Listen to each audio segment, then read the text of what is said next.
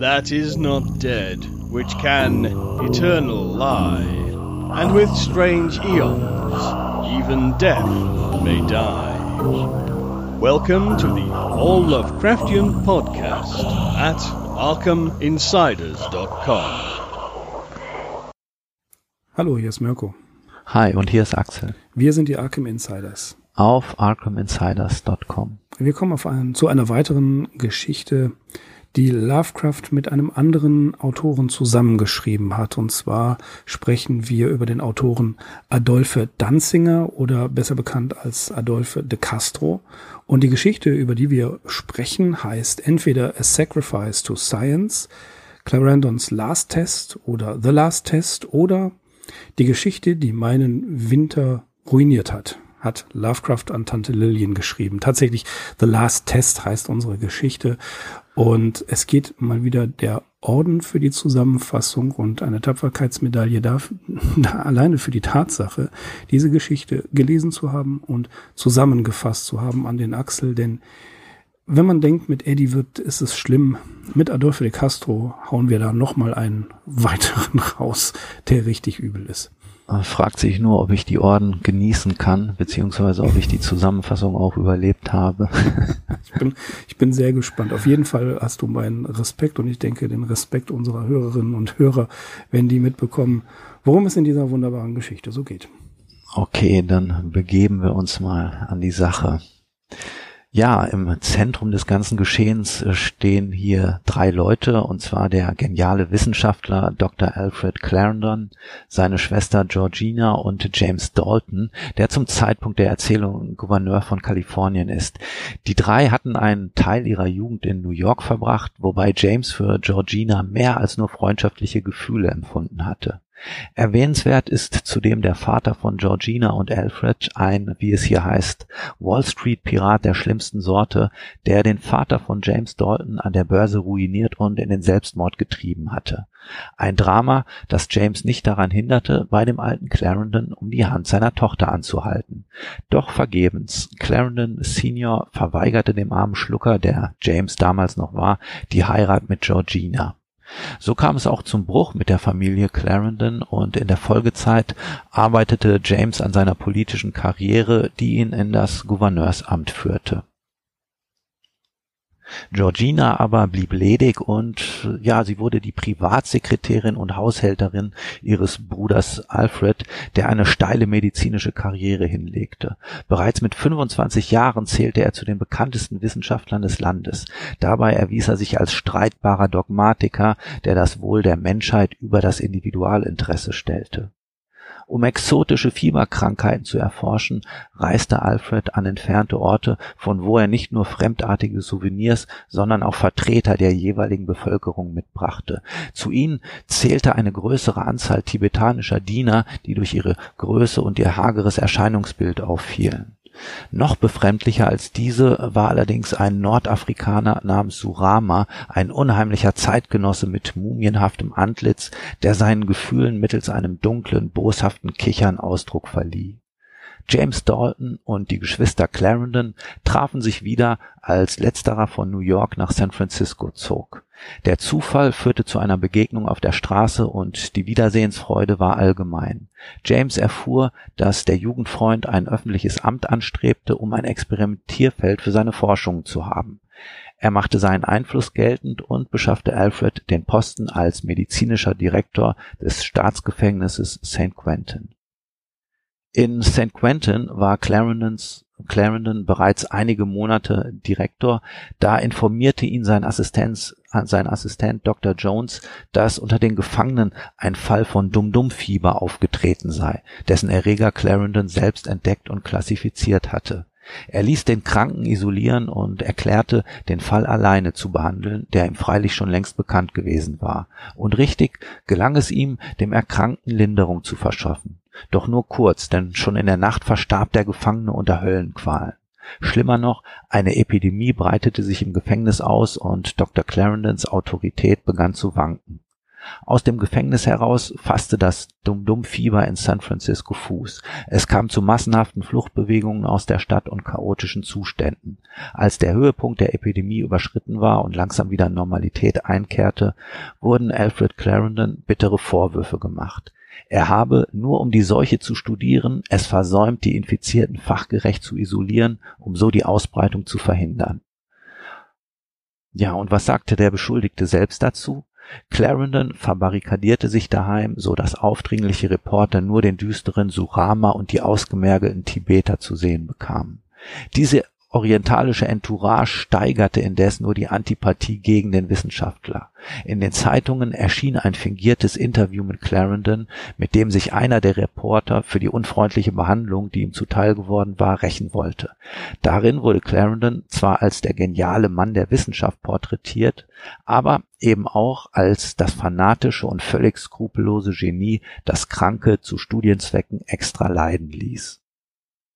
Während der so Angegriffene von dieser infamen Berichterstattung keine Notiz nahm, litt Georgina, seine Schwester, merklich darunter. Indes war nur James da, dem sie ihr Herz ausschütten konnte. Insgeheim planten die zwei bereits ihre Verlobung. Und James war es auch, der, zumindest mit teilweisem Erfolg, eine journalistische Gegenkampagne initiierte, die Clarendon in ein besseres Licht rückte. Doch auch ihm wohlgesonnte Zeitungsartikel interessierten ihn nicht besonders. Endlich fasste James den Entschluss, Clarendon um die Hand seiner Schwester zu bitten. Der lehnte rundherum ab und betonte Georginas unersetzbare Stelle bei seiner Arbeit im Dienst der Wissenschaft und der Wahrheit und ja im Endeffekt auch der Menschheit. Es folgte ein kurzer, aber heftiger Wortwechsel, in dessen Anschluss Clarendon den alten Freund vor die Tür setzte. James aber bat Georgina um Geduld und kündigte an, Clarendon und vor allem den Diener Surama im Auge zu behalten. Während Clarendon seinen egoistischen Kurs weiterfuhr, braute sich hinter seinem Rücken eine Intrige zusammen, bei der sein Assistenzarzt Dr. Jones eine wichtige Rolle spielte. Man verabschiedete nämlich ein Gesetz, in dem nicht mehr der Gouverneur, sondern der Anstaltsrat über die medizinische Leitung von St. Quentin bestimmen sollte. Der erste Vorsitzende dieses Rats war ausgerechnet ein Onkel von Dr. Jones, der es denn auch schaffte, Clarendon aus dem Amt zu drängen und seinen Neffen als medizinischen Direktor einzusetzen in der Folgezeit verfiel der arbeitslose Dr. Clarendon in eine Depression. Selbst die Tierversuche, die er sonst auf seinem Privatgrundstück durchgeführt hatte, vernachlässigte er. Das wiederum bedrückte Surama, dem es immer eine sadistische Freude bereitet hatte, die unschuldigen Geschöpfe der Schlachtbank der Wissenschaft zuzuführen. Doch während der Zustand, doch währte der Zustand nicht ewig, denn eines Tages ließ sich Surama ein merkwürdig riechendes Paket aus Algier kommen und intonierte in der Nacht einen rituellen Gesang. Es folgte ein Unwetter und als Georgina am nächsten Morgen ins Arbeitszimmer ihres Bruders kam, hatte der zu seiner alten Vitalität zurückgefunden. Später belauschte sie eine Unterredung zwischen Alfred und Surama. Es ging offenbar um eine Ausweitung der medizinischen Versuche weg von den Tieren hin zu menschlichen Probanden. Auch von einem Kind war dabei die Rede. Wieder später wurde sie Zeugin, wie Surama versuchte, einen der tibetanischen Diener zu überwältigen. Zu welch diabolischem Zweck, das konnte die arme Georgina nur ahnen, bevor sie in Ohnmacht fiel. Allein ihr Bruder war wieder einmal verzweifelt, hatte er doch kein einziges Versuchstier mehr zur Verfügung. Georgina versuchte ihn zu beruhigen. Vergebens. Alfred steigerte sich in einen Wutausbruch, indem er unmess unmissverständlich zu verstehen gab, dass es durchaus nicht die Menschheit war, für die er tötete, sezierte und zerstörte. Nein, er opferte die Lebewesen allein auf dem Altar der Wissenschaft und der Erkenntnis. Gleichzeitig machte er nebulöse Andeutungen über Surama und dessen Herkunft, eine Herkunft, die sich schlecht mit unserer Zeit und unserer Welt vereinbaren ließ. Das Maß war für Georgina voll, als sie mit ansehen musste, wie auch ihr geliebter Bernardiner von der Seuche ergriffen wurde. Umsonst flehte sie Alfred an, den kranken Hund zu retten. Sie schlich sich aus dem Haus und gab ein Telegramm an James auf, mit der Bitte, möglichst bald nach San Francisco zu kommen. James kam denn auch und ließ der Geliebten mitteilen, dass er zur Verfügung stünde. Derweil war Georgina unbemerkt ins Labor gegangen, wo sie abermals eine Auseinandersetzung zwischen ihrem Bruder und Surama belauschte. So erfuhr sie, dass Alfred den Bernhardiner absichtlich infiziert hatte. Eine Tat, die offenbar selbst Surama abstieß. Überhaupt schien dieser, obwohl nur ein Gehilfe des Mediziners, eigene okkulte Zwecke zu verfolgen. Georgina vernahm Bruchstücke irgendeines unbekannten Mythos, dem Alfred und Surama anscheinend anhingen. Jedenfalls weigerte sich Surama, weitere Versuche durchzuführen und drohte Alfred mit seinem Revolver. Völlig entkräftet floh die Lauscherin ins Wohnzimmer, wo sie erschöpft in einen Sessel sank. Dort fand sie ihr Bruder, der sich ungewohnt rührend um sie kümmerte. Angeblich um eine beruhigende Morphiumspritze vorzubereiten, ging er ins Labor. Mit Schrecken erwartete Georgina seine Rückkehr. Da stellte sich un unvermittelt Besuch ein. James Dalton war gekommen. Er bat Georgina, das Zimmer zu verlassen, um allein mit Alfred zu reden. Der war nicht gerade erfreut über den unangemeldeten Gast. James legte ihm einen Zeitungsartikel vor, in dem verkündet wurde, dass der Arzt Dr. Miller aus Philadelphia ein Serum gegen das Dum-Dum-Fieber entwickelt hätte. Widerwillig las Alfred den Text und brach daraufhin enerviert zusammen. Als er wieder auf den Beinen war, jagte er sich unvermittelt die angebliche Morphiumspritze in den Hals. Wie man sich denken konnte, handelte es sich in Wahrheit um den Erreger des Dum-Dum-Fiebers, ursprünglich für Georgina bestimmt. Was folgt, ist eine ebenso umfassende wie unfassbare Erklärung des Arztes. Clarendon gesteht, kein Gegengift gegen die Seuche gefunden, ja nicht einmal danach geforscht zu haben. Vielmehr führte ihn sein Forscherdrang in die entlegensten Erdteile und hinter Geheimnisse, die bisher kein Mensch zu schauen wagte, und eines dieser Geheimnisse ist Surama, ein gottloses Wesen, das aus einer Zeit stammt, als noch die alten primordialen Götter verehrt wurden. Und aus dieser außerirdisch geprägten Sphäre stammt das echte Dum-Dum-Fieber und nicht jenes, das Dr. Miller zu heilen imstande ist. Wozu das alles? Ja, die Antwort lautet nur um des Tötens willen. Clarendon war so fasziniert von seinen eigenen Untaten, dass er immer mehr wollte, bis es selbst dem abgrundtief bösen Surama zu viel wurde und er den Dienst quittierte. Nun aber hat der Arzt seinen letzten Test durchgeführt, an seinem letzten Versuchsobjekt, sich selbst. Fieberanschüttel, Fieberanfälle schütteln den Geständigen, der matt aufs Sofa sinkt. Er gibt James und Georgina seinen lang ersehnten Segen. Ein letztes Versprechen erbittet sich der Todkranke von dem Jugendfreund, nämlich, dass dieser alle okkulten Aufzeichnungen vernichten, sein medizinisches Journal aber an Dr. Miller senden möge. Ganz wichtig aber ist es, das Labor mit seinen höllischen Bakterienstämmen zu verbrennen, damit sich die Pest nicht auf der Erde weiter verbreiten könne. Und auch Surama muss den reinigenden Feuertod sterben. Am nächsten Morgen, James war entgegen seines Vorsatzes wach zu bleiben eingenickt, brennt das Laboratorium bereits. Von Clarendon keine Spur mehr. Aus den, Flum, aus den Flammen aber vernehmen James und Georgina ein grauenhaftes dämonisches Gelächter, das sich durch einen aus einer Donnerwolke schlagenden Blitz in ein jaulendes Geheul verwandelt, um dann zu verstummen. Später fanden Feuerwehrleute zwei Skelette in den Brandtrümmern. Das eine war von einem Menschen, das andere nicht zu klassifizieren und wies ebenso Merkmale eines Affens wie eines Sauriers auf und musste aus einer unvorstellbar lang zurückliegenden Evolutionsepoche stammen.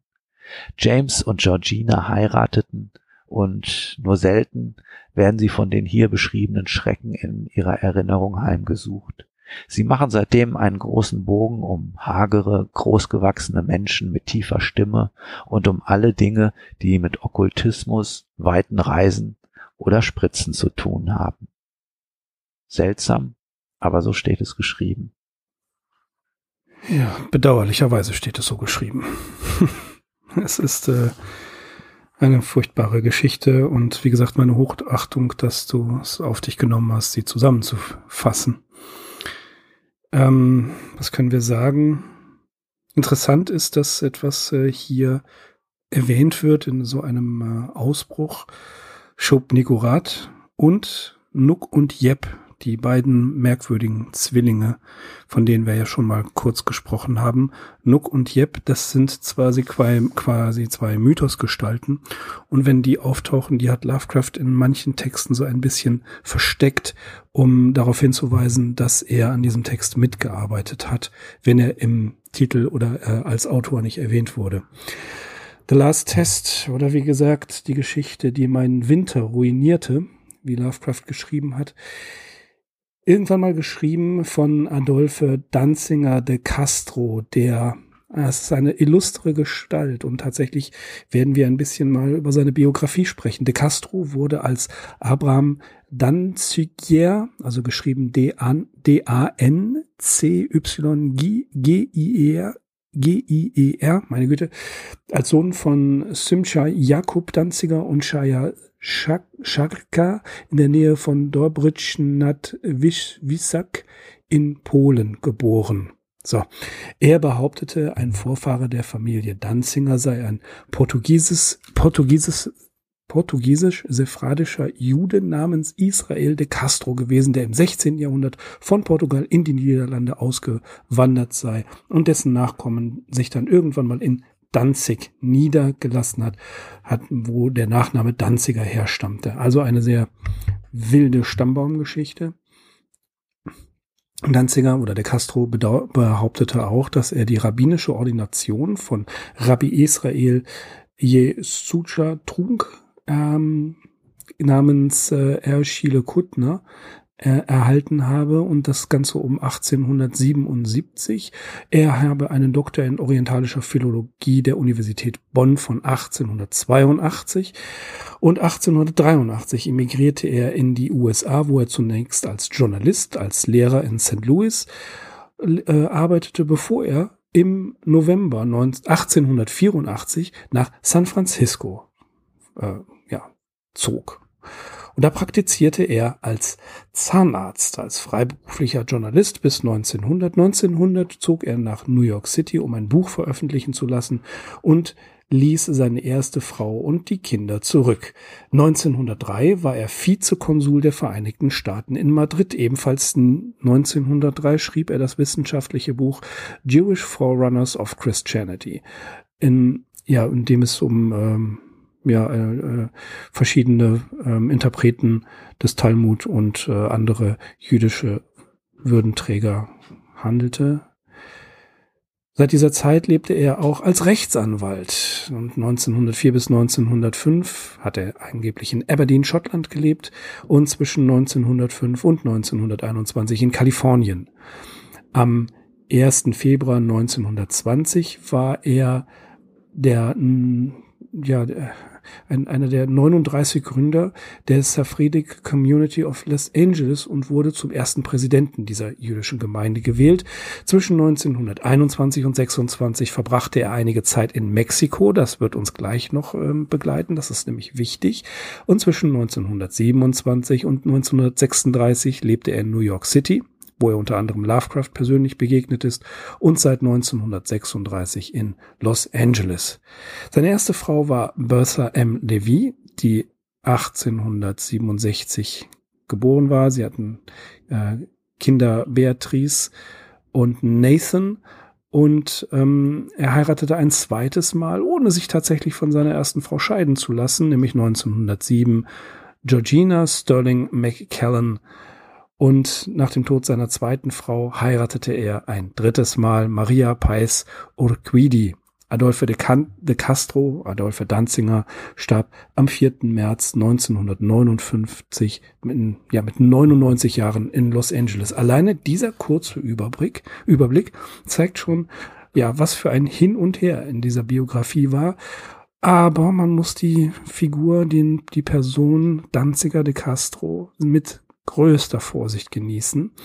Es gibt äh, ähm, einen Artikel in den Lovecraft Studies, wo ähm, auch geschrieben wird, dass Danzinger mit einer Reihe von Täuschungen und Tricks sich bediente, um ja seinen Ruf etwas aufzupolieren. Er hat sehr gerne die Fähigkeiten anderer Schriftsteller benutzt, darunter unter anderem Ambrose Bierce und Lovecraft und hatte eine Menge schriftstellerische äh, Schwächen. Er lernte Ambrose Bierce 1886 in San Francisco kennen und tatsächlich Bierce hatte einen gewissen Einfluss. Er unterstützte Danzigers literarische Bestrebungen mit positiven Kritiken und 1889 mit der Veröffentlichung von Danzigers Gedicht A Vision of My Mother in seiner Kolumne Prattle im Examiner in San Francisco. Also, das hatte schon eine gewisse Wirkung. Und sie haben einen Subventionsverlag gegründet, der Beers Gedichtsammlung Black Beatles in Amber drucken sollte und auch gedruckt hat. Und während andere ja junge Schriftsteller von Beers niedergemacht worden sind, konnte Danziger von Beers profitieren und seine literarische Karriere zumindest in diesem Teil ein bisschen ja, pushen.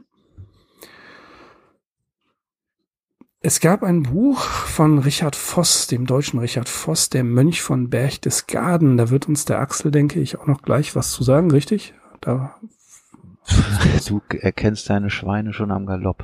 Das, das würde ich so nicht sagen. Ich habe das Buch natürlich oder die Geschichte natürlich gelesen Ui. und kann sehr gerne was dazu Ja, sagen ja. und auch zu Richard Voss.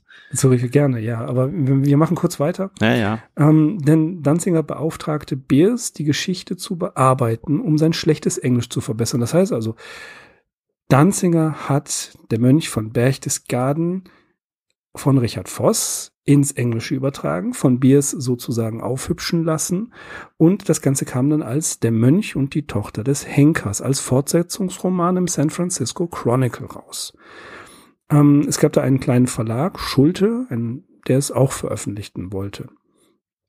So, soweit ich informiert bin, soweit das hervorging, hat ähm, Danziger das Buch eher plagiiert und den Anteil Richard Voss von Richard Voss sehr weit nach unten geschraubt. Ich glaube, Axel, Richard Voss tauchte noch nicht mal äh, im Titel auf oder als als äh, als Verfasser auf, soweit ich das Nein. mitbekommen habe. Ne? Die haben es einfach geklaut. Bedauerlicherweise nicht. Und ja, man kann wirklich hier von einem Plagiat sprechen. Mhm. Ja. Und Schulte, der kleine Verleger, ging bankrott und hat die Tantiemen an die Autoren nicht gezahlt.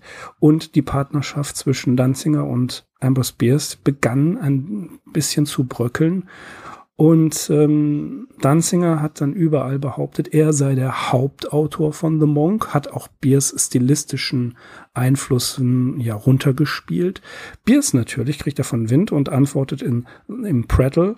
Da schreibt er, ich habe jedes Wort so geschrieben, wie es veröffentlicht wurde. Bis Dr. Danziger sah, dass es ein lobenswertes Buch war, hat er, soweit ich weiß, nie behauptet, mehr getan zu haben, als das Deutsche zu übersetzen nämlich die Geschichte von Dr. Voss, auf der sie gegründet wurde. Also das hat Biers ähm, 1892 geschrieben. Also hier taucht dann plötzlich Voss als Autor auf. Diese, das Plagiieren ist äh, so eine merkwürdige Sache. Es ging zwischen den beiden ab. Und ähm, ja, auch die, äh, das literarische Umfeld zum Beispiel war ähm, nicht angetan. Es gab einen gewissen O'Connor, der über Danziger sagte, eine seltsame Ke Kombination von Geschäftsleuten. Beers, der ewig pleite, Danziger, der Intrigant und Träumer, kann man sich kaum vorstellen. Ja, dann gab es um 1900 vorläufig Bühnen, äh, Gespräche über eine Bühnenversion von The Monk in New York. Daraus wurde aber nichts. Und ähm, tatsächlich ah, 1932 hat F- Frank Monaghan im äh, Magazin American Literature aufgedeckt, wer wirklich der Verfasser ist, wie viel wer geschrieben hat. Aber das, naja, das hat die Leute jetzt auch nicht mehr so interessiert. Das Ding ist 40 Jahre alt gewesen. Es hatte einen gewissen respektablen Erfolg, aber tatsächlich hat sich für Danziger zu dieser Zeit eigentlich kaum noch jemand interessiert. Dann irgendwann kommt ähm, Lovecraft ins Spiel und er schreibt an Donald Wandry, ich persönlich wäre bereit zu schwören, dass weder die Handlung noch die Atmosphäre von De Castro stammen, wenn ich seine groben Konstruktionsfähigkeiten und seinen absoluten Mangel an Farbsinn erkenne. Also auch hier, Lovecraft ist sich sicher, dass Danziger eigentlich nicht besonders viel gemacht hat.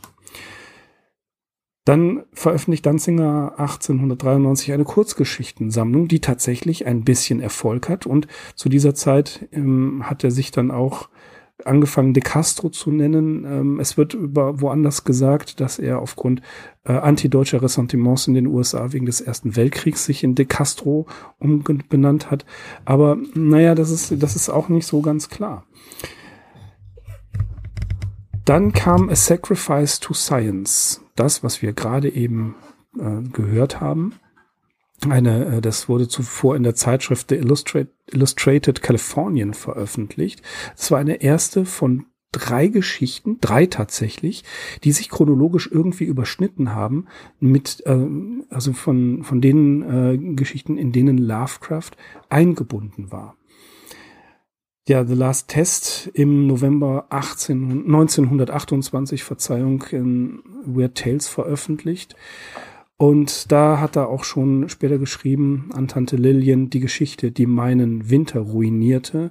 Und an Frank Belknap Long schrieb er unter anderem, denn seine Fiktion ist unbeschreiblich. Und das hat er ja mehr oder weniger unterstrichen und im Sinne von, äh, das ist nicht positiv gemeint, seine Zahlungsfähigkeit mager und seine Forderung nach Überarbeitung umfangreich. Ich bin fast explodiert über die schleppende Monotonie eines albernen Dings, das ich in Clarendons Last Test umbenannt habe. Also er war nicht wirklich begeistert, aber er brauchte das Geld. Wir haben darüber gesprochen, dass auch Lovecraft hier seine Fähigkeiten unter Wert verkauft hat. De Castro zahlte ihm nur 16 Dollar für die Überarbeitung. Er selber hat von Weird Tales 175 Dollar bekommen. Im Oktober 1926, also schon, ja, jetzt den Zenit hat er längst überschritten, veröffentlichte De Castro in der Zeitschrift American Parade einen Artikel Ambrose Bierce as he really was. Und hier wird Ambrose Bierce verschwinden im Jahr 1913 während der Revolution in Mexiko erklärt, so wie ähm, De Castro es behauptet. Er sagte, dass Beers auf Befehl von Pancho Villa und seinen Soldaten erschossen worden sei. Im New York Times Book Review wird gesagt allerdings, dass Mr. de Castro uns nicht sagt, wie er die Informationen erhalten hat. De Castro behauptet, er hätte die Informationen von Pancho Villa selbst erhalten. Auch das muss man mit allerhöchster Vorsicht genießen. Das Schicksal von Ambrose Bierce, das kann man äh, gerne mal im Wikipedia-Artikel nachlesen. Er ist ja einer der wichtigsten Schriftsteller des 20. Jahrhunderts oder des 19. und 20. Jahrhunderts der amerikanischen Literatur, ähm, ist ungeklärt. Weiter geht es. 1927 hat de Castro von einem Projekt gesprochen. Bears and I wollte er es nennen. Und es handelte sich tatsächlich um eine Art, ja, Biografie kann man es nicht nennen, weil es zu wenig biografisch wissenschaftlich war, sondern, tja, eine, eine Darstellung de Castros und Ambrose Beers Freundschaft, die weit über das hinausging, was eigentlich realistisch war. Lovecraft hat die Finger davon gelassen. Er war nicht damit äh, einverstanden. Er wollte das nicht machen. Er sagte, er neigt dazu, die, diese bunte Mischung, wie Castro sie äh, als Memoiren von Castro und Beers äh, darstellen wollte, da lässt er lieber die Finger von, denn Zitat, der alte Kauz scheint harmlos und umgänglich genug, aber er hat eine Axt zu schleifen. Mit anderen Worten, er muss ein dickes Brett bohren, wenn er diese Biografie schreiben will.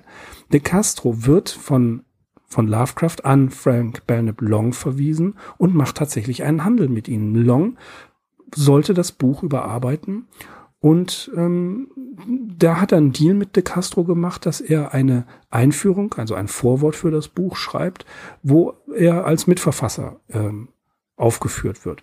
Tatsächlich hat Long aber nur zwei Tage mit der Überarbeitung gebraucht, hat nur zwei Tage gebraucht und war davon einfach äh, überzeugt, dass es so schlecht ist, dass es jetzt auch nichts macht, wenn er in irgendeiner Art und Weise involviert hat.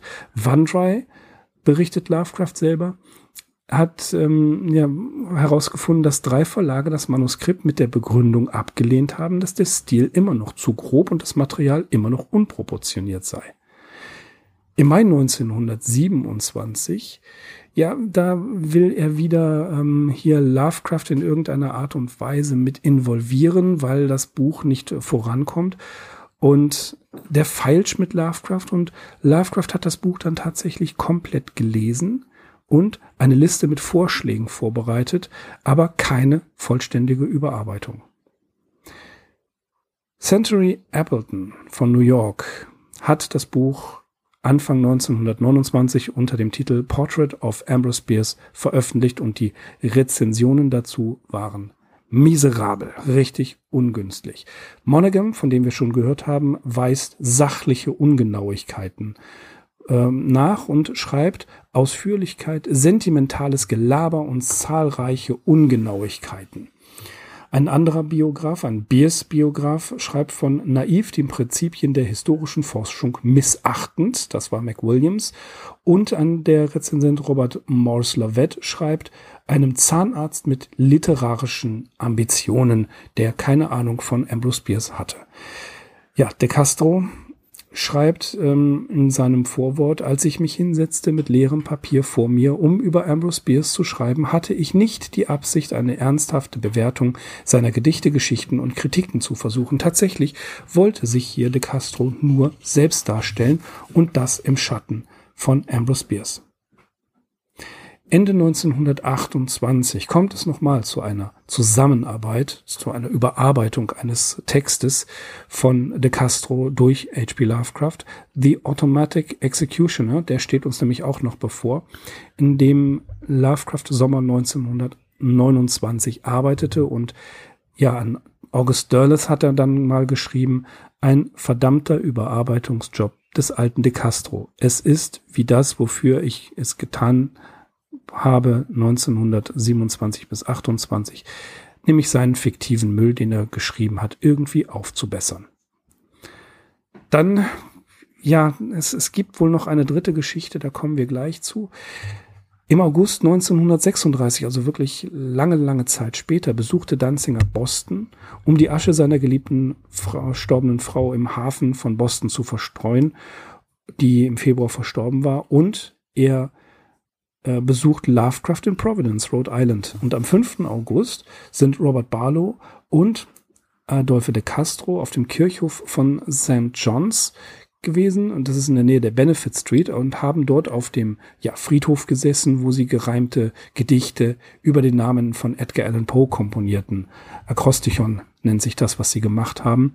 Und äh, ja, das war ähm, eins dieser Sonette, die sie geschrieben haben, ähm, das wurde tatsächlich veröffentlicht von De Castro in Weird Tales, und zwar im Mai 1937, also nach Lovecrafts Tod. Er hat aber zu keiner Zeit weder Barlow noch Lovecraft davon berichtet, dass er dieses Sonett veröffentlichen wollte. Es gab allerdings Briefaustausch zwischen Lovecraft und De Castro, in dem sie sich darüber ja unterhalten haben, wie man dieses, äh, dieses Sonett denn auch formell und strukturell anständig bearbeiten würde. Maurice Moe, den wir ja auch kennen, hat im Februar 1937 diese ganzen Texte, die die drei da verarbeitet und bearbeitet haben, auf in eine kleine Broschüre.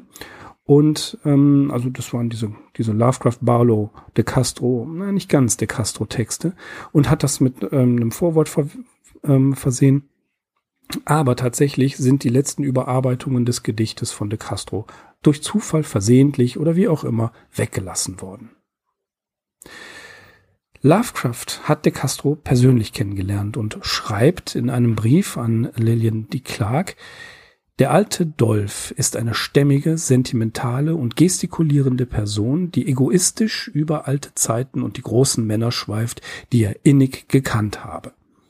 Er unterhielt alle mit seinem geschwätzigen Egoismus und seinen pompösen Erinnerungen an Intimitäten mit den Großen. De Castros Wohnung, schreibt Lovecraft, wie üblich prahlte er und feilschte ergebnislos, versuchte mich zu überreden, auf Schuldscheinbasis zu arbeiten und unterhielt uns mit langweiligen Anekdoten darüber, wie er die Wahl von Roosevelt, Taft und Harding zu Präsidenten sicherte. Nach eigenen Angaben ist er anscheinend Amerikas führende Macht hinter dem Thron. Man sieht also die gnadenlose Selbstüberschätzung. Aber auch Lovecraft äh, schreibt noch was ganz anderes, nämlich salbiger alter Heuchler, pestiger alter Blutegel, schlauer alter Prahler und ein sonderbarer Fluch. Also die Meinung von Lovecraft über De Castro war im Gesamten nicht hoch. Aber trotzdem, irgendwas muss er ja in ihm gesehen haben.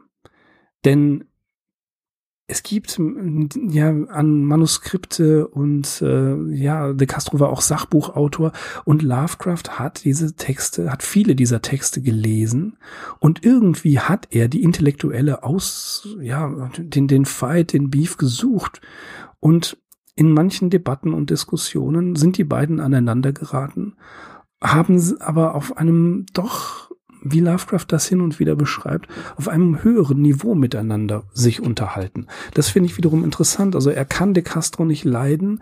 Es ist so eine Art Hassliebe zwischen den beiden. Ähm, aus irgendeinem Grund, ja, hat er, hat er mit De Castro trotzdem immer wieder Kontakt gehabt. Alle Geschichten, für die De Castro immer einen Korrektor benutzt hat, wurden weiter bearbeitet von nicht nur Lovecraft, sondern auch vielen anderen. Und ja, er hat immer seine alten Kamellen aus den früheren Jahren, aus dem 19. Jahrhundert rausgeholt und immer wieder überarbeiten lassen. Und ja, in den 30 Jahren seiner Schriftstellerkarriere nach der Veröffentlichung von Portrait of Ambrose Bierce hatte de Castro eigentlich ja keinerlei Einfluss mehr und keinerlei Erfolg. Er schrieb fast ein Dutzend Romane, zahlreiche Geschichte, sogar eine Autobiografie, All I Care to Tell, aber keines dieser Manuskripte wurde jemals veröffentlicht. Tja, er hatte gewisse literarische Unzulänglichkeiten, darüber haben wir ja schon gesprochen. Deswegen hat er sich immer wieder, ja, der verschiedenen Ghostwriter bedient. Ähm, interessant ist übrigens noch eine kleine Anekdote am Rande. Und zwar ähm, in der Zusammenhang der Zusammenarbeit mit Frank Belknap Long hat jemand, ähm, das war, das war Cassie Symes. Ähm, die hat einen, äh, einen Essay geschrieben und die beiden haben daran gearbeitet und sie hat ähm, Frank Belknap Long eine kleine Statue des Hindu-Gottes Ganesha geschenkt und aus dem wurde Schaukner Forgen in Longs Novelle Horror from the Hills. Also in diesem Zusammenhang mit De Castro und ähm, Belknap Longs Arbeit kam dieses zustande. Ja, und Castro schreibt einmal, ähm, 1927 im Dezember an Lovecraft. Ich habe über 2000 Briefe von Beers bei dem Brand von San Francisco verloren, aber die Briefe, insgesamt 14, die er mir seit 1900 geschrieben hat, habe ich und mit diesen werde ich den zweiten Teil des Buches Beers and I bauen. Interessant ist, 2000 Briefe soll er gehabt haben, die er dann zufällig in einem Brand von San Francisco verliert. Hm, aufgemerkt nun also. Tja, aber tatsächlich was ich vorhin über Lovecraft gesagt habe, kann man auch über De Castro sagen. De Castro war auf Lovecraft als Revisor und Mitarbeiter tatsächlich in irgendeiner Art und Weise fixiert. Ja, und De Castro schreibt an Lovecraft am 25. Februar 1928, was mich schmerzt, das gebe ich offen zu, ist, dass es wahrscheinlich viele literarische Makel gibt, von denen ein Buch dieser Art absolut frei sein sollte. Es geht wieder um Beers and I. Aber ich habe mehr als 115.000 Wörter geschrieben und bin sehr müde geworden. Und Lovecraft an Wandry schreibt März 1928, der alte Danziger de Castro ist jetzt in Kontakt mit Belknap. Und ja, der hat seine Memoiren von Beers absolut kostenlos überarbeitet, als Gegenleistung für das Privileg, ein Vorwort voranzustellen. Frank Belknap glaubt, dass es ihn zu Ruhm führen wird. Das hatten wir ja gerade schon gehört. Und ja, Ruhm ist relativ. Ne? Ähm, Wandry, beziehungsweise Lovecraft schreibt später an Wandry, dass ähm, es ging halt immer noch darum, ihn mit einzuarbeiten. Lovecraft sollte Beers and I wirklich komplett redigieren. Das war La das war De Castros Ziel. Und äh, ja, Lovecraft schreibt an Wandrei, er räuspert und spielt zart auf seine fast sicheren Gewinne der Biografie an, wenn sie richtig formuliert und veröffentlicht werden kann, eben durch Lovecraft. Wobei er die wahrscheinlichen Einnahmen am verlockendsten auf etwa 50.000 Dollar beziffert. Fantastisch. Und dieser bestimmte Prozentsatz enthält mögliche Tantiemen. Aber genau hier hält Oper für eine, für eine düstere Überlegung inne, als Stückwerk zur Rechtfertigung. Es wäre eine atemberaubende Erstickung den ganzen Sommer über, die sowohl meine unmittelbar lohnenden Überarbeitungen als auch jede mögliche originelle Fiktion, die ich schreiben möchte, abschneiden würde. Es ist ein doppeltes Glücksspiel mit zwei äußerst zweifelhaften Stellen. A, ob irgendein Verleger das verdammte Ding doch nehmen würde und B, ob es, wenn es veröffentlicht wird, wirklich genug einziehen würde, um die Prozentzahl eines Mitarbeiters zu etwas mehr als einem Witz zu machen. Ja, also er war nach wie vor skeptisch und schreibt an Tante Lillian am 29. April 1928, ich fürchte, der alte Dummkopf kann oder will keinen anständigen Vorschuss zahlen. Daher bezweifle ich, ob ich den Revis Revisionsjob doch annehme, obwohl ich das Buch vollständig lesen und eine hilfreiche Zusammenfassung und Liste mit Vorschlägen vorbereiten werde. Mein eigenes Interesse treibt mich dazu. Ich habe ihm eine solche Liste bis nächsten Donnerstag versprochen. Ja, Lovecraft wollte das Buch nicht komplett redigieren und hat die abenteuerliche Summe von 150 Dollar im Voraus verlangt und schreibt an August Derleth, der alte Adolphe de Castro ist wieder aufgetaucht und belästigt Belknap und mich mit zweifelhaften Revisionsvorschlägen. Er sagt, die Century und Company habe gerade sein Bärsbuch angenommen, was sicherlich interessant ist, wenn es stimmt. Er behauptet, gerade von einer Europareise zurückgekehrt zu sein.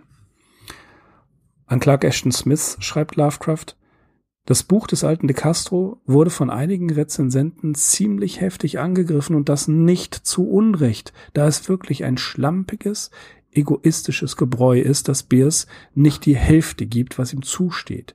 Ich habe das gedruckte Exemplar durchgesehen und sehe, dass der Autor alle meine Ratschläge bezüglich Löschungen befolgt hat, obwohl er mir dafür keine Anerkennung zollt. Belknaps Vorwort beginnt mit einem Druckfehler. B E. Audelaire. Es gab äh, ja Samuel Loveman, der, das hatten wir damals schon gehört in einer unserer Folgen, 21 Letters of Ambrose Bierce 1922 veröffentlicht hat. Aber das zitiert tatsächlich De Castro, aber erstmal falsch. Und, tja, ähm, die Bibliografie, die äh, angehängt ist, ist äh, total durcheinander. Und Lovecraft schreibt an seine Tante, Zuerst hielten wir bei Kirk an, wo das Kind sich de Castros Biers Buch mit, dem Vor mit seinem Vorwort ansah. Das Kind ist natürlich Frank Belknap Long. Das Ergebnis war so etwas wie ein Schock, denn es gab viele schwerwiegende Druckfehler und der alte de Castro hatte einen ganzen Abschnitt eines persönlichen Briefes eingeführt, den Belknap ihm zum Lob des Bandes schrieb. Sonny beabsichtigt jedoch, das Buch irgendwann zu kaufen. Das war ein billiger Trick des alten de Castro, uns beide keine Gratisexemplare zu geben.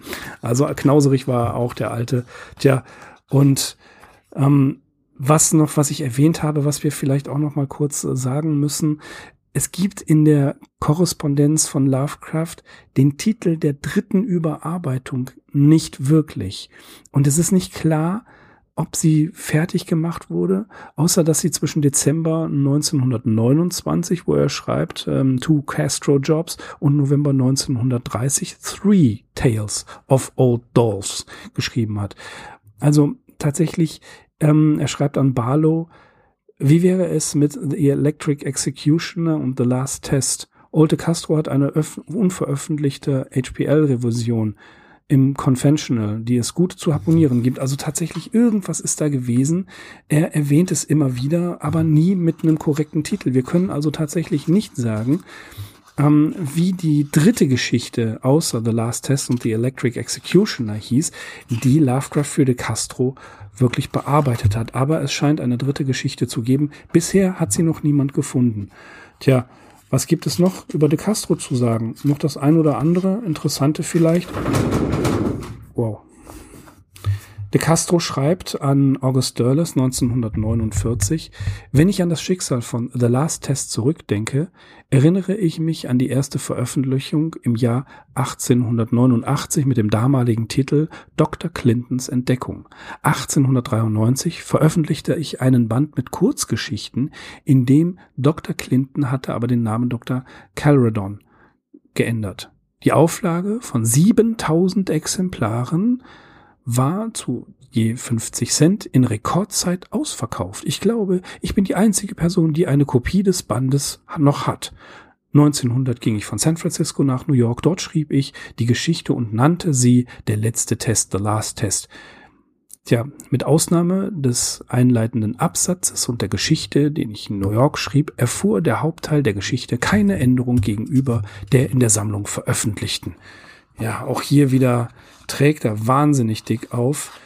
Und ja, die letzte Prüfung, Kunsthandwerk, erst geworden nach der Castros Meinung durch H.P. Lovecraft. Ähm, ja, noch ein, ein Brief an Clark Ashton Smith sei hier zitiert von 1928. Die Geschichte des alten De Castro, die ich überarbeitet habe, ist in der aktuellen Weird Tales. Jetzt sieht es nicht mehr so schlimm aus. Das Element des atlantischen Mysteriums ist ganz von mir selbst eingeführt. De Castro wollte es zunächst ausschließen, aber wie sich herausstellte, war das einzige, was Wright bei der Beschreibung der Geschichte besonders erwähnte. Sei es drum, es gibt noch das ein oder andere Zitat von Lovecraft über Castro. Ähm, das war jetzt ein sehr, sehr langer Monolog, aber ich denke, das war lohnenswert zu hören, was De Castro für eine Type war, wie Lovecraft zu ihm stand und dass es dieses ambivalente Verhältnis gab und dass De Castro wirklich jemand war, der so dermaßen dick aufgetragen hat, dass es eigentlich ja schon nicht mehr schön war und dass, dass Lovecraft trotzdem in irgendeiner Art und Weise die intellektuelle Auseinandersetzung mit ihm gesucht hat. So, genug von mir, Axel. Wir müssen jetzt noch über, hm, wie war das? Den Mönch und die Henkerstochter. so sprechen. Ja, eigentlich schade. Wo und wann erfährt man schon mal so ausführliches über diese dubiosen Lovecraft-Bekanntschaften, die ja doch viele Leute nicht auf dem Schirm nur haben bei uns, dürfen. Nur bei uns. Ja, genau. Exklusives richtig, Material hier. absolut, genau. Und gerade hier bei diesem Adolfo de Castro, Adolfo de Castro ist das ja also äußerst interessant, was der für eine Biografie vorgelegt hat und womit der sich alles beschäftigt hat auch interessant, dass man viele Dinge hört, die heute im Prinzip ja sich eigentlich nicht geändert haben. Leute möchten gern, dass man Vorworte für irgendwelche Bücher schreibt, die sich angeblich sensationell verkaufen werden. Ähm, man kriegt noch nicht mal ein Rezensions- oder ein, ein ähm, Freiexemplar. Das geht auch mit DVDs. DVDs. Äh, Druckfehler auch ein sehr beliebter Schrecken, wenn man dann doch ein wenig stolz den eigenen Text in der Druckfassung äh, vor Augen hat und da wirklich gleich zuerst einem die Druckfehler direkt ins Auge springen. Ja, wir kennen äh, diese Übel alle, ne, mhm. denke ich.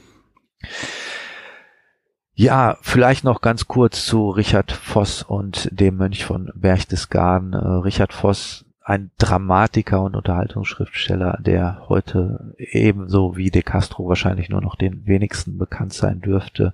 Er schnitt allerdings schon bei der zeitgenössischen Kritik nicht so gut ab. Also ich habe hier verschiedene Literaturbücher, Lexika, Handbücher, wo er zwar erwähnt wird, aber wie gesagt, die Kritik gibt sich relativ verhalten. Zum Beispiel schreibt Albert Sörgel 1911 in Dichtung und Dichter der Zeit, Richard Voss suchte nach dem Großen und Echten und schlug doch immer wieder Modewege ein, um schneller zum Ziel zu kommen. Er verachtete das Alltägliche und Gewöhnliche und haschte zugleich nach Augenblickserfolgen und seine Fantasiekraft ohne Richtung und bedeutsame ethische und geistige Ideale schlug fortwährend in wirre Fantastik um.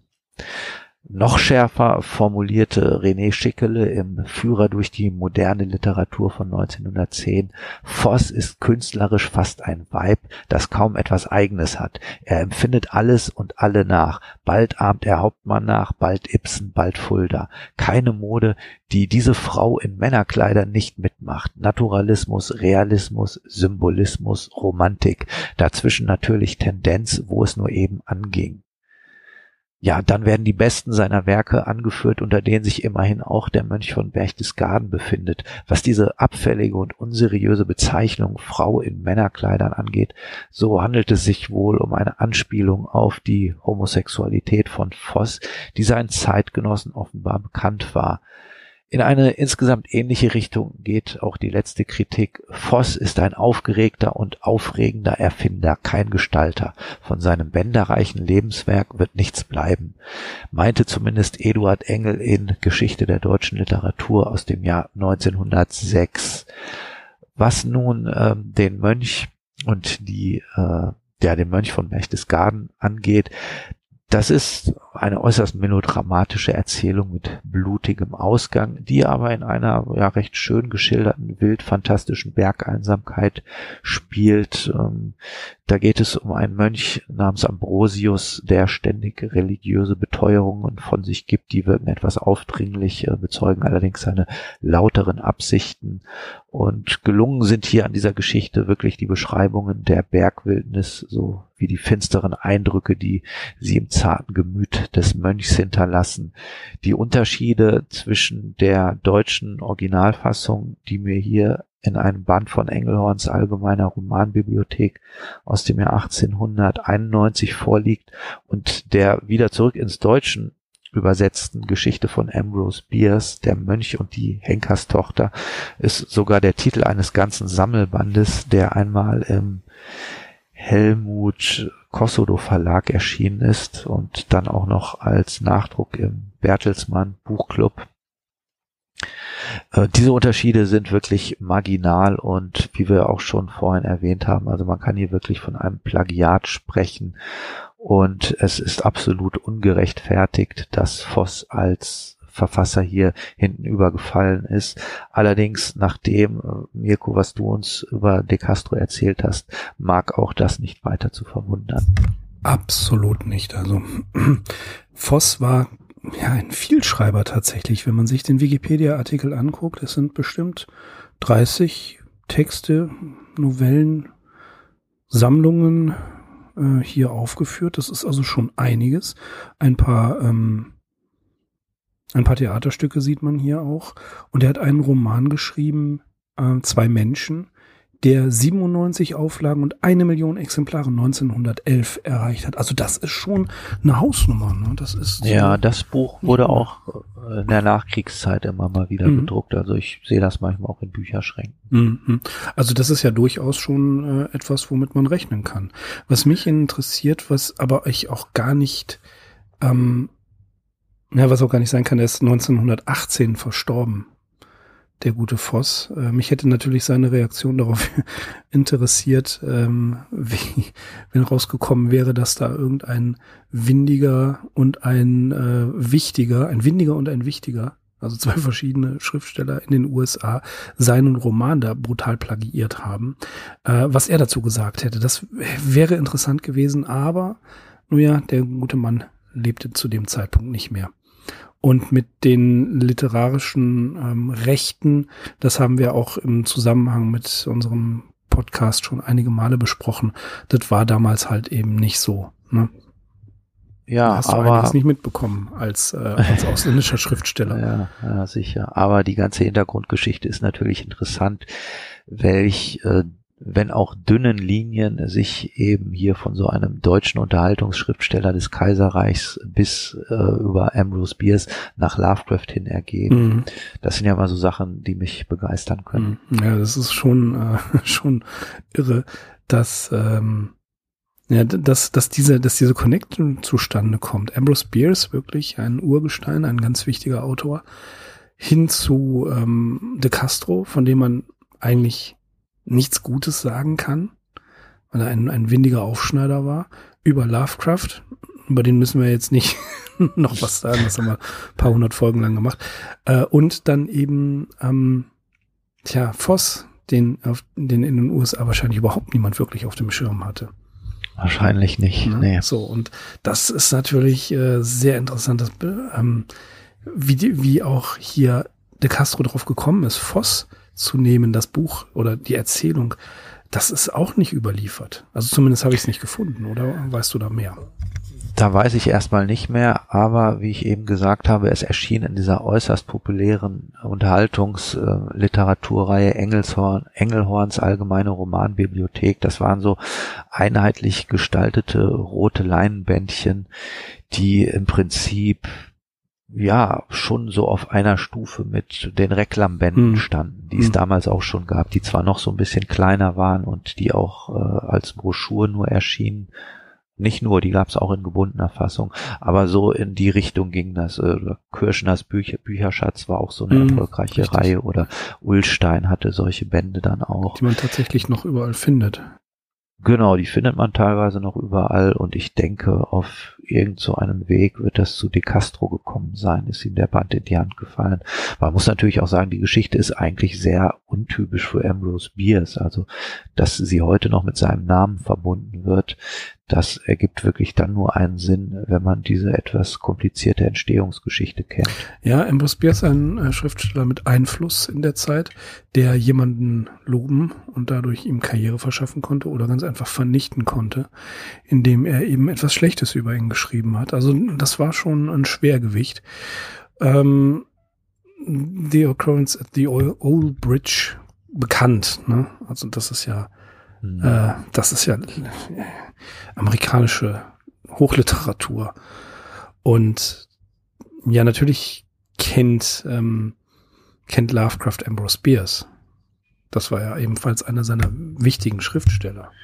Ja, über den müssten wir streng genommen eigentlich auch mal eine Folge machen, weil von Bierce anderen Sachen wie ähm, diese Kakosa-Sachen und äh, so ergeben sich ja wieder Linien zu Robert W. Robert W. Chambers und dem König in Gelb. Da mhm. spielt ja Bierce auch eine nicht ganz unerhebliche Rolle als Einfluss. Also das ist Ambrose Bierce, klar, ist natürlich für die amerikanische Weird Fiction ein ja. ganz wichtiger ja, Name. Ganz wichtig, zumal äh, auch ich, es war glaube ich Sterling, der gesagt hat, ähm, dass Lovecraft eher ein Regionalschriftsteller gewesen sei, so wie Ambrose Bierce, ein Beobachter der amerikanischen Südstaaten, beziehungsweise nein, der amerikanischen äh, Gesellschaft gewesen sei in einem gewissen Zusammenhang. Das wird ja immer wieder ähm, erwähnt.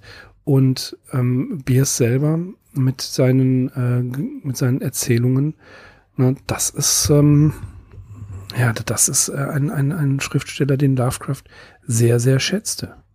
Mhm. Ja. Also da, ja, irgendwann machen wir vielleicht auch mal was über ihn. Aber da ist ja irrsinnig viel Material. Wir schauen vielleicht nicht auf De Castros Biografie. Nein. Zu The Last Test, Axel. Man mag ja. eigentlich nicht wirklich viel über diese furchtbare Geschichte erzählen. Ne? Da ist das Leben von De Castro fast schon interessanter. Ja, in diesem Fall bin ich mal wieder derjenige, der wahrscheinlich etwas unkritischer ist. Äh, ich kannte diese Geschichte gar nicht, bis ich sie tatsächlich jetzt zum ersten Mal gelesen habe. Vielleicht wollte ich mir das nie antun. Ähm, ja, also ich sage mal, für mich stellte sie doch so eine ganz kleine, wirklich nur eine geringe Offenbarung dar, weil sie doch wie, wieder sehr ausgeprägte Lovecraft-Trademarks enthält, sowohl vom Stils, vom Stil als auch von einzelnen Handlungselementen her. Und was ich positiv hervorheben möchte, ist einfach äh, die Länge das ist so eine Form, die lag Lovecraft einfach am meisten, so wie er veranlagt war.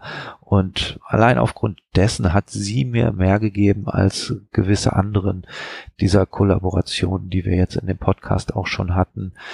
Es gibt natürlich auch sehr schlechte Dinge an dieser Geschichte. Zum Beispiel diese überflüssige Romanze zwischen James und Georgina. Das war definitiv etwas, was wohl kaum auf Lovecrafts Mist gewachsen sein konnte. Äh, ein Element, das natürlich vorgegeben war oder das wahrscheinlich vorgegeben war und das er hier berücksichtigt hat. Ja, aber vielleicht sagst du mal ähm, oder benennst du die Aspekte, die dir hier missfallen ich kann da gar keine einzelnen Aspekte rauspicken, weil es äh, ich mit mit großem Missvergnügen diese Geschichte vor Jahren gelesen habe und sie komplett auch inhaltlich vergessen habe. Und ähm, einfach dieses äh, unstrukturierte, die diese Romanze, die ist genauso überflüssig wie in der einen Eddie-Geschichte, die wir da hatten, Na, mit dem ähm, mit diesem weißen Puder da, äh, äh, ja. ne, mit dieser Flüssigkeit, die alle in Ashes, genau, Ashes, da war es ja genauso. Das war auch völlig, ähm, völlig überflüssig. Dann dieses, dieses exotische Element, was er da einbaut. Die Geschichte selber hat im äh, Ursprung ja nicht diese übernatürlichen Dinge äh, beinhaltet, sondern es war eine rein stringente äh, Geschichte, ähm, was natürlich hier moralisch, äh, ethisch die Frage ist, opfere ich einen für viele? Das kommt ja auch noch so ein bisschen mit raus, diese, diese typische Frage der Medizinethik. Ne? Man kennt das ja. Würdest du ein Kind opfern, um 100 zu retten? Ne? Weil aus irgendeinem medizinischen Grund das so gefragt wird. Äh, aber das hat für mich irgendwie keinerlei ja keine, kein Spannungsaufbau. Es hat äh, gar nichts. Es hat null Substanz. Äh, du merkst, ich kann gar nicht, äh, hm. gar nicht einzelne Aspekte rauspicken, weil ich diese Geschichte insgesamt misslungen finde. Und das muss man sich vorstellen, das ist nach Lovecrafts Eingriff. Ne? Also ja, was, da, was davor gewesen sein. Ich, das Original ist Sacrifice to Science oder äh, Sacrifice diese Fassung kenne ich auch kenne ich auch gar nicht. Ich glaube, da tut man sich auch keinen Gefallen mit, wenn man sich wahrscheinlich nee. nicht. Das wird nicht besser. ja, trotzdem lass uns vielleicht einzelne Sachen so ein bisschen isolieren und herausgreifen. Du hast jetzt schon auf diesen medizinischen Aspekt mhm. angespielt. Das ist natürlich gerade im Zusammenhang mit Lovecraft so ein, ähm, ja, so eine Angelegenheit, die uns zu denken gibt. Es wird ja hier das hemmungslose Experimentieren mit tödlichen Krankheitserregern an Strafgefangenen beschrieben. Das scheint allerdings nur wenig bis gar keinen Protest in der Bevölkerung hervorzurufen. Und erst als die Seuche auf die braven Bürger von San Francisco Francisco übergreift, da äh, werden auf einmal kritische Stimmen laut. Ja, wir haben es ja hier wirklich mit so einem quasi sozialdarwinistischen Gesundheitswesen zu tun, das ja. wirklich ungut an den Nationalsozialismus erinnert. Und bei vielen anderen Autoren könnte man das vielleicht gezielt als Satire oder als Sozialkritik lesen. Aber bei Lovecraft ist man da doch nicht so sicher. Man beachte dann vor allem Clarendons Ausführungen gegen Ende des vierten Kapitels, wo dieser sagt, tötet die Natur nicht auch, unablässig und unbarmherzig und sind Narren nicht die einzigen, die sich über diesen Kampf auf Leben und Tod entsetzen. Töten ist notwendig. Es ist die Apotheose der Wissenschaft. Ja, das ist, das ist ganz übel. Toten, töten ist notwendig. Auch diese Experimente mit den Tieren und dergleichen. Ähm, das, das, das, das führt aber insgesamt zu nichts. Weißt du, ich, ich kann damit nichts anfangen. Es, äh, es interessiert mich nicht. Ich hatte oder hatte oder habe da auch erstmal Verständnisschwierigkeiten, weil die Motivationsgrundlage bei dem Clarendon, die ist äußerst dünn ja. und schwer nachzuvollziehen. Und klar ist auch die Rolle, diese Wechselwirkung zwischen ihm und dem Surama nicht ganz geklärt. Mhm. Äh, zu dem Surama, der angeblich aus Nordafrika stammt und den Tibetern, muss man nicht viel sagen. Lovecraft ist hier ganz Kind seiner Zeit, äh, eine orientalische Abstammung dieser Bösewichte, die dient natürlich einmal mehr dazu, rassistische Stereotypen äh, wieder zu spiegeln. Der mysteriöse dunkle Orient, der ein Angriff auf die Sitten und Gebräuche der westlichen Welt darstellt. So kann man das ja vielleicht zwischen den Zeilen lesen. Der Surama hätte aber vielleicht oder ist so der Anlage nach erstmal eine ganz interessante Figur, weil er wird hier als eine Art Priester aus Atlantis beschrieben, der aber eben auch so interkosmische Qualitäten zu haben scheint oder von dem man vielleicht auch vermuten mag, dass er gar nicht von der Erde stammt. Und er tritt ja hier, das finde ich wiederum interessant, weil es erinnert an ähm, Nyarlathotep so als eine Art mumifizierter Mensch auf, der entweder einfach nicht stirbt oder ja, der eben schon seit Anbeginn aller Dinge am Leben ist, also äh, recht hagerer, dünner, ausgemergelter Typ mit tief in den Höhlen liegenden Augen und so einem dämonischen, tiefen Lachen. Stereotyp, Gut, wie du schon gesagt hast. Ja, es ist Stereotyp, aber bis zu einem gewissen Grad stehe ich auf solche Art Bösewichte. Aber ich gebe dir recht, es ist nicht besonders originell. Nein, es ist nicht originell, es ist auch, äh, es führt zu nichts. Es wird dann hier dieses Mythos äh, Sprengsel eingebaut, um einfach das Ganze irgendwie für Weird Tales interessant zu machen. Aber nee, also das, das muss, das ist eine Geschichte, die wirklich keiner, keiner kennen muss, ähm, um, um sich bei Lovecraft auszukennen, ehrlich nicht. Also die ist erschienen wann, äh, in dem Band äh, Das Grauen im Museum, Lovecraft und andere im Surkamp Verlag, da ist sie, glaube ich, zum ersten Mal auf Deutsch erschienen. Ähm, wo sie noch abgedruckt ist, weiß ich nicht. Ich nehme mal an, im Festerband, äh, in einem der Festerbände dürfte sie drin sein. Aber sie ist halt echt noch schlimmer als Eddies Geschichten. Und von denen war ich ja wenigstens vom, von der Idee her begeistert. Ja, aber diese Eddie-Geschichten hatten teilweise nicht so diese typischen Lovecraft-Elemente, die wir hier doch finden. Also immer, wenn er so schreibt, ja, das sind Dinge hier, die den Pöbel nichts anging und äh, die insgeheim stattfinden mussten. Also es ist einfach so die ganz typische Lovecraft-Schreibe, seine Überheblichkeit und äh, seine Abneigung gegen alles, was irgendwie ja äh, nicht elitär ist, kommt hier teilweise schon schön in Anführungsstrichen zum Ausdruck. das ja. Ja, und sicherlich auch gerade mit dem Surama und den Tibetern steht sie in einer gewissen Nähe zu das Grauen von Red Hook. Ja, aber weißt du, das ist, das ist ja alles richtig, aber es, es ist keine Einheit des Effekts, es führt überhaupt zu gar nichts. Weißt du, guck dir mal so eine, eine sehr gut äh, durchkonstruierte Geschichte wie Call of Cthulhu an, wo du wirklich merkst, das eine führt zum anderen, dann kommt die nächste Seitengeschichte, da führt wieder das eine zum anderen und zum Schluss es fügt sich alles zu einem wirklich gesamten runden Bild. Das hast du dir doch hier gar nicht wirklich. Ja, weil er hier eben Konzessionen an die wie auch immer geartete Vorlage machen musste und der, der, der Spagat ist ihm wahrscheinlich nicht gut gelungen, dass er der Geschichte so hm. sehr seinen Stempel aufdrücken konnte, dass sie eben auch seine Qualitäten voll entfalten Richtig. konnte. Also er hat verschiedene Gedanken und Ideenansätze, die hier zum Tragen kommen. Und dafür finde ich die Geschichte immer noch interessant, wenn man, so wie wir ja wirklich schon fast alles von Lovecraft gelesen hat, dann ist sowas immer ganz nett als Bonus on top.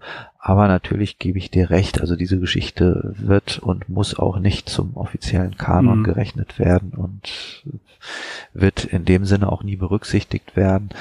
Aber ja, so als eine Ergänzung, wenn man eben schon viel oder fast alles gelesen hat, dann macht's, hat sie für mich doch einen gewissen Unterhaltungswert gehabt. Du bist sehr wohlwollend in deiner Einschätzung. Ja. Okay. Ich weniger. Gut, sei es drum. Ähm, The Last Test, man kann sie sich auf YouTube anhören. Der Gregor hat sie nicht gemacht. Das ist ein anderes Kollektiv, die sich darum gekümmert haben. Ähm, einfach mal eingeben. Ich glaube, das letzte Experiment heißt es. Und dann kann man sich das Ganze mal anhören und äh, ich denke mal, ich glaube, anderthalb Stunden oder so damit verbringen. Ähm, ja, wie gesagt, ich finde, De Castro ist eine ganz, ganz merkwürdige Gestalt, aber er hat halt ein interessantes Leben gehabt. Merkwürdige Gestalt, merkwürdige, merkwürdige Geschichte. So, das nächste ist ähm, Electric Executioner von De Castro, richtig? Oder machen wir nicht erst The Curse of Yig? Machen wir lieber The Curse of Yig. Ja, also es ist so, ähm, wir haben natürlich einen gewissen Plan, aber diese Überarbeitungen, von denen wir jetzt gerade gesprochen haben, die überschneiden sich tatsächlich. Ja, teilweise mhm. ist es auch nicht ganz klar, wann sie gemacht worden sind. Wir haben ja auch gerade eben gehört, es gibt eine obskure dritte Geschichte, die Lovecraft für De Castro bearbeitet hat, von der aber niemand weiß, wer sie ist. Selbst Joshi konnte sie nicht finden und auch andere Spürnasen wie Daryl Schweitzer haben das nicht zutage gefördert. Und wir sagten ja auch schon in einer der ersten Folgen, als wir über die äh, Kooperationen gesprochen haben, manche Dinge versteht man erst dann, wenn man Lovecrafts interne äh, In-Jokes be begreift und versteht, was, was er da gemacht hat. Und manche Sachen sind einfach ja unter die Räder der Zeit gekommen. Man weiß nicht mehr, was es war. Aber ähm, deswegen die Chronologie ist nicht immer ganz hundertprozentig äh, richtig. Axel und ich haben äh, letzte Woche nochmal drüber gesprochen, über The Last Test oder The Curse of Yig tatsächlich in der ähm, Werkgruppe 2 der Edition Fantasia kommt der Fluch des Yik als erstes vor The Last Test. Aber dann haben wir beide nachgeguckt und festgestellt, dass The Last Test eigentlich vorher geschrieben worden ist und haben diese Chronologie übernommen. Aber um das Ganze ein bisschen zu entspannen, gebe ich dir da voll und ganz recht. Machen wir lieber The Curse of Yik, denn die Story ist ein bisschen besser. Und sie ist nicht von De Castro, sondern von äh, Zelaya Bishop.